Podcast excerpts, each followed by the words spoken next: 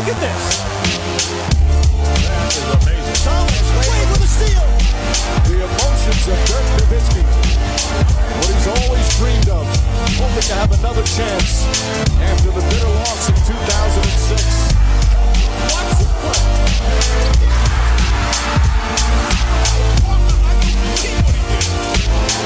That is amazing.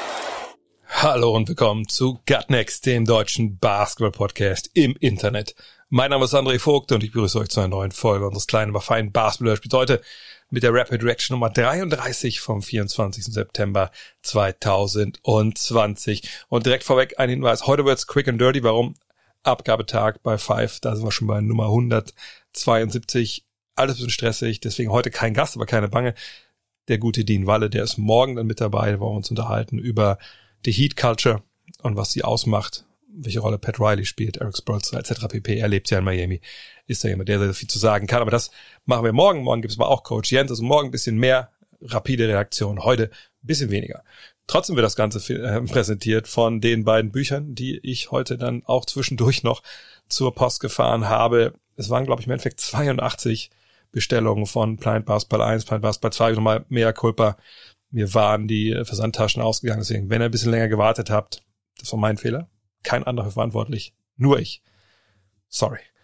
Aber trotzdem habt ihr natürlich jetzt ein Buch bald in euren Händen, wahrscheinlich morgen, übermorgen, mit zwei großartigen Oral History Kapiteln über den deutschen Basketball äh, oder Basketball in Deutschland, NBA in Deutschland, darum geht's eigentlich. Aber auch ne, die Jahre in Nationalmannschaft vor Dirk Nowitzki, die Jahre mit Dirk Nowitzki, Ihr habt die großen Stars, die großen Sorgenkinder.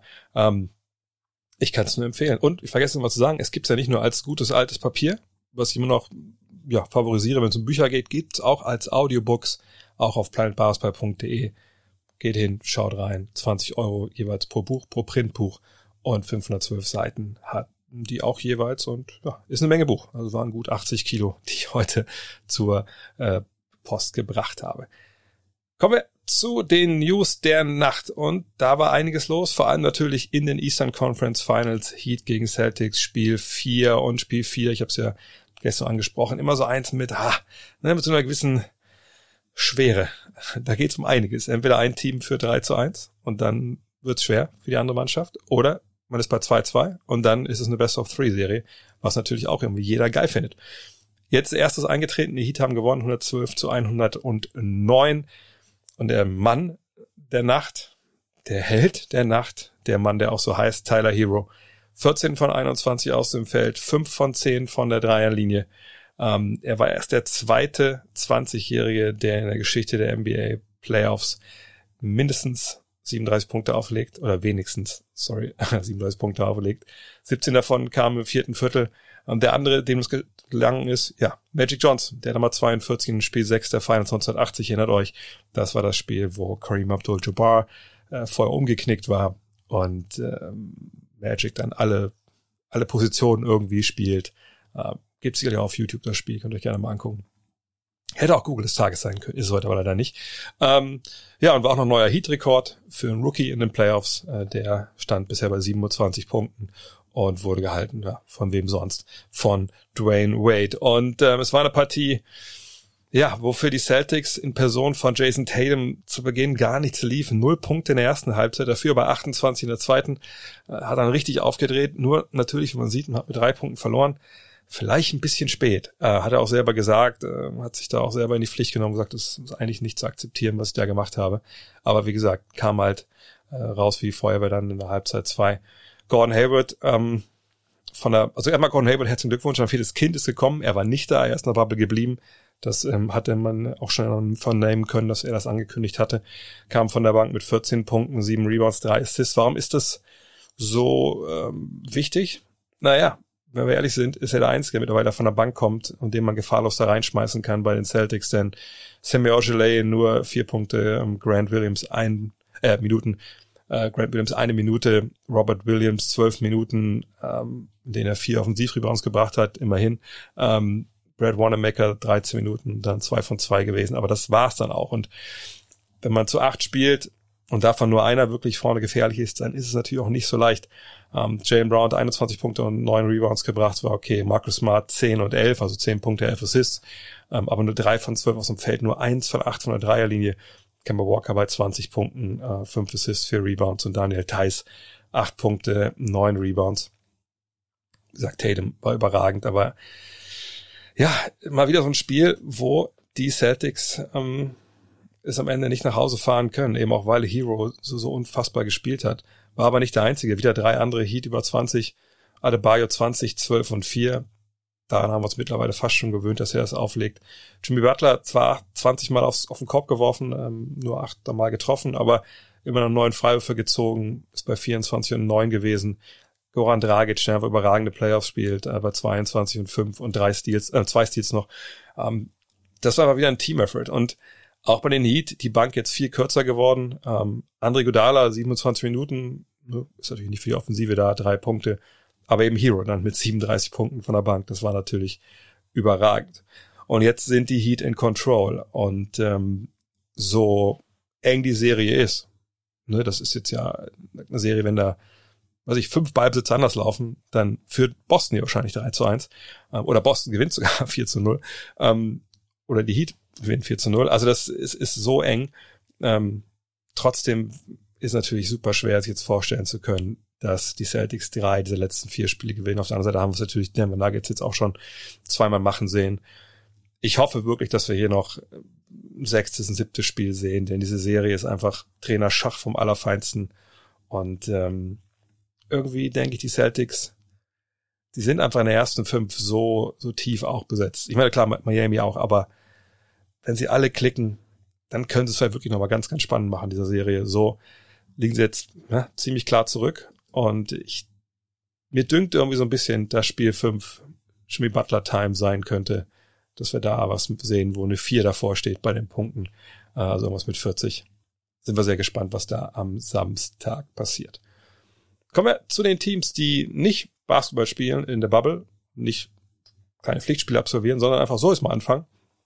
Denn äh, die Mannschaften, die nicht dabei sind in Orlando, können jetzt ja ihre Minicamps abhalten. Das machen sie natürlich auch. Und die Warriors haben begonnen, aber ohne Steph Curry, ohne Draymond Green. Warum? Naja, auf der einen Seite, Steph Curry hat drei Kinder zu Hause, drei kleine Kinder zu Hause, hat er jetzt sich entschuldigen lassen erstmal, weil, naja, Infektionsgeschehen in den USA ist jetzt auch nicht unbedingt im Griff. Ähm, und hat, wie gesagt, gesagt, ich würde ganz gerne erstmal bei einer Frau bleiben, denn ne, wenn man da jetzt mittrainieren will, dann muss man eben auch in diese Mini-Bubbles halt rein. Draymond Green ist gerade Vater geworden, ganz frisch, äh, mit einem ganz kleinen Baby, der hat sich auch entschuldigen lassen. Auch das kann man, glaube ich, nachvollziehen. Bin gespannt, ob sie jetzt noch einmal dazu stoßen oder nicht. Clay Thompson, der ist da. Äh, wir erinnern uns, war ja auch die ganze Saison draußen äh, mit seinem Kreuzbandriss aus den Finals 2019 und ähm, Steve Kerr hat gesagt, ja, ist nicht ideal, aber es ist okay. Wir können das vollkommen nachvollziehen. Wir sind alle Menschen. Wir wollen auf jeden Fall jetzt aber die Zeit nutzen, die wir haben, um uns einzuspielen. Denn er hat gesagt, die Teams in, jetzt in der Bubble, die haben natürlich den einen großen Vorteil, dass sie halt Matchups, äh, also die Matchups, Lineups äh, ausprobieren können, dass sie sehen können, wer spielt mit wem am besten. Aber was man so im Training im Basketball so macht. Ähm, und die Chance hatten natürlich anderen Teams, die nicht in der Bubble waren, nicht. Und die Warriors wollen das Beste draus machen und eben auch gucken, wie sie dann in die nächste entscheidende Phase gehen. Das ist natürlich dann die Draft. Warten was ab, was da passiert und ob halt die Stars auch da mit dabei sind. Die Knicks haben kaum Stars dabei. Das liegt nicht daran, dass sie nicht kommen sind, sondern das liegt daran, dass sie einfach keine haben wirklich. Aber sie haben einen Trainer, der sehr prominent ist, Tom Thibodeau. Das ist ja der neue Mann auf der Bank in New York. Der weiß auch, wie die Türen im MSG aufgehen. War ja lange Co-Trainer damals von Jeff Van Gundy. Und äh, ihr werdet es nicht glauben, das erste Training hat äh, der gute Tom Thibodeau direkt überzogen. Ja, die Medien haben gewartet, es dauerte aber länger und länger und länger und länger. Und die Spieler wissen jetzt wohl direkt, wie das bei Tom Thibodeau ist. Eben lang, intensiv und laut. Aber so soll es ja auch sein. Und wer weiß, vielleicht bringt es den Knicks ja auch einiges. Neuen Coach bei den Sacramento Kings, den wird es nicht geben. Das hat Monty McNair jetzt klar gemacht, ist ja der neue GM, der aus Houston gekommen ist, um die Kings jetzt endlich mal wieder in die Playoffs zu führen. Das war seit 2005, 2006, als Rick Edelman noch da war, nicht mehr der Fall. Und in dieser Zeit, also von 2005, 2006 bis jetzt, hatten die Kings zehn verschiedene Trainer und äh, Luke Walton ist halt der zehnte.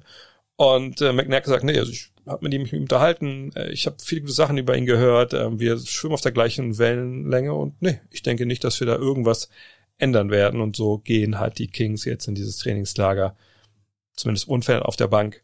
Und äh, ich denke auch, dass da sich dann jetzt über die Free Agency, whatever, dann, wann immer es losgeht, sich dann nichts ändern wird. Und äh, schon mal ein gutes Zeichen, dass McNair da jetzt nicht alles neu machen will, nicht alles einreißen will. Ob es erzählt, so ja, klar, wir in Houston, wir waren sehr ähm, extrem unterwegs, was so unsere Ansichten auf dem Feld anging. Klar, meinte er Dreier und, und Korbleger und sonst nichts.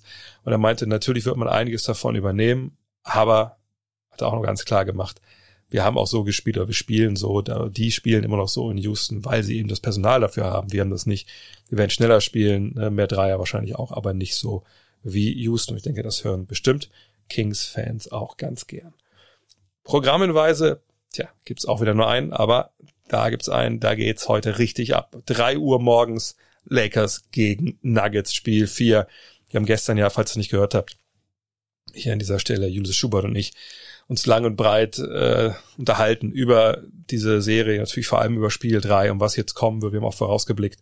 Und heute Abend, ich glaube, wenn es ein Spiel gab bisher in diesen Playoffs, wo LeBron James das Heft in die Hand nimmt, wo wir LeBron Basketball sehen, also ne, ich poste auf und dann gucken wir, was passiert. Oder ich erzwinge einfach durch Drives, Trip zur Freiwurflinie, Doppeln und dann passen die drei Linie, damit wir es heute sehen. Es gab, wie gesagt, leichte Fragen, wie fit ist er, ne? wie voll ist der Tank bei diesem doch jetzt sehr zehrenden Programm seit Wochen. Jetzt kann er zeigen in Spiel 4, dass er, dass er sich da niemand Sorgen machen muss, dass er gegame-managed hat bisher, dass er genau wusste, wann er sich seine Pause nehmen kann. Anthony Davis natürlich jemand, der auch ähm, jetzt in der Pflicht ist, weil der Dreier war super in Spiel 2, gar keine Frage, aber Spiel 3, erinnert euch, null Rebounds in der ersten Halbzeit, glaube ich, zwei waren es am Ende. Auch er wird vor allem da in der Hinsicht ne, auch diese Drecksarbeit noch ein bisschen mehr zupacken müssen. Und dann sind wir natürlich extrem gespannt, was vor allem Frank Vogel für Adjustments reinbringt. Also diese Änderungen ähm, Decken des Pick and Rolls da gerade zu Beginn, wo man halt nicht mehr alles geswitcht hat, wo man versucht hat, mit zwei Mann dann oder so Hedge and Recover zu spielen, also kurz rauszutreten mit dem großen Spieler nach beim Blocken abrollen und dann der Kleine kommt hinterher. Stellen wir es überhaupt gar nicht geklappt. Ja, ich habe mich auch eine Szene, ich glaube auch in der zweiten Halbzeit, wo sie einfach mal Jamal Murray komplett alleine stehen lassen, weil der der Blocksteller war. Ähm, ich denke, da wird Frank Vogel jetzt die Zeit genutzt haben, wirklich nochmal klar zu sagen, Freunde, was funktioniert hat bisher, war switchen, wir switchen die Pick and Rolls, wir gehen aggressiv auf äh, Jokic rauf und gucken, dass er so ein bisschen passiv dann wird, wie wir es ja schon ein paar Mal gesehen haben jetzt in dieser Serie. Und gleichzeitig wird man natürlich auch gucken, hey, wann können wir wieder diese Zone reinwerfen? Auf der anderen Seite werden natürlich ähm, Mike Malone und sein Trainerstab schauen, okay, wenn sie wieder switchen im Pick and Roll, wie können wir dagegen angehen? Also können wir zum Beispiel Jokic in Blöcke stellen und das ne, nur slippen, also nur antäuschen, mal Block stellen dann zum Korb gehen. Können wir bisschen cleverer sein? Können wir diese erste Attacke der Verteidigung eben, dass sie switchen, können wir die umgehen, indem wir, wie gesagt, eine Täuschung einbauen und dann mal gucken, wie die reagieren. Ähm, ich glaube, da werden sie eine Menge anbieten und dann eben auch gucken, okay, wenn eine Zone kommt, was machen wir eigentlich dagegen? Ähm, natürlich auch schwer, das innerhalb so von 48 Stunden so einzubauen, dass es sofort perfekt funktioniert. Aber ich denke, es wird besser funktionieren, als wir das in Spiel 3 da am Ende gesehen haben, wo sie einen neuen Ballbesitz lang gegen Zone angegriffen haben und nicht einen Punkt gemacht haben. Kommen wir zum Google des Tages. Okay, vielleicht ein Hinweis. Obwohl, eigentlich muss ich dazu sagen, oder? Also jetzt alle Spiele, egal ob Conference Finals oder NBA Finals, sind ja alle auch bei The Zone im League Pass sowieso. Von daher, das spare ich mir jetzt einfach immer, wo das genau läuft. Google des Tages. Und heute ein Thema, äh, jetzt mitbekommen, Brianna Taylor, ähm, die Angeklagten, also die Polizisten die in diesem Fall, ähm, wurden alle freigesprochen. Gab natürlich äh, in der NBA jetzt auch wieder klare Entrüstung, natürlich auch gerade von, von den Spielern, die sich jetzt über Wochen und Monate dafür eingesetzt haben, dass es da ja, Justice gibt, also Gerechtigkeit. Ähm, und daran angelehnt, heute Google des Tages, Donations NBA Owners. Ähm, Donations wie Spenden, NBA Owners wie NBA Besitzer. Wenn ich, ich habe vor ein paar Wochen schon mal darüber gesprochen, dass ähm, ja, NBA-Besitzer ja auch nicht immer nur Demokraten Geld geben. Und jetzt hat sich äh, bei The Ringer ein Kollege mal die Arbeit gemacht, ein bisschen genauer hinzuschauen, wem eigentlich NBA-Besitzer so ihr Geld geben und wo da vielleicht auch ein paar Interessenkonflikte bestehen mit Black Lives Matter etc. Und es ist sehr, sehr interessant, das zu lesen. In diesem Sinne, morgen eine Maxi Rapid Reaction, heute nur eine Mini Rapid Reaction. Morgen hören wir uns wieder. Bis dann. Und ach, vielleicht abschließender Hinweis, was ich schon oft gesagt habe. Wenn ihr supporten wollt hier, klar, geht's auf cutnext.de, registrieren, supporten, alles easy. Aber eben vor allem, ne, retweeten. Und äh, ich habe jetzt schon die beiden Besitz äh, Besitzer, äh, Gewinner benachrichtigt von den beiden äh, Games, die ich da ausgelobt habe. Ähm, eigentlich habe ich hier noch, noch eine Menge liegen. Ich habe noch Games liegen, ich habe hier noch ein Poster liegen, ich, ich habe hier noch, ähm, was habe ich noch? Ich habe eine Menge liegen, Sweatshirts und so.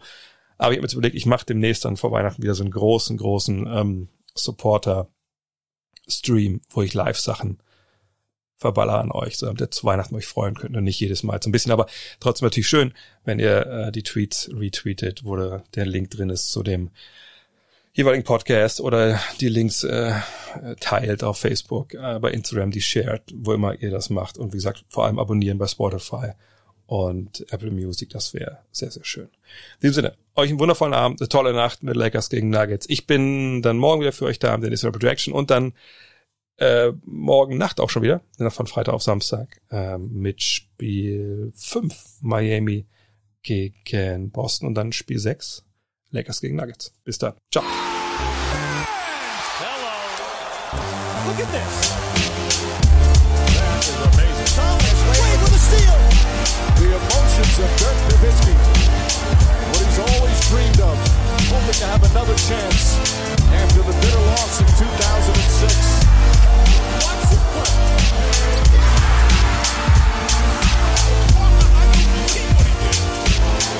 That is amazing.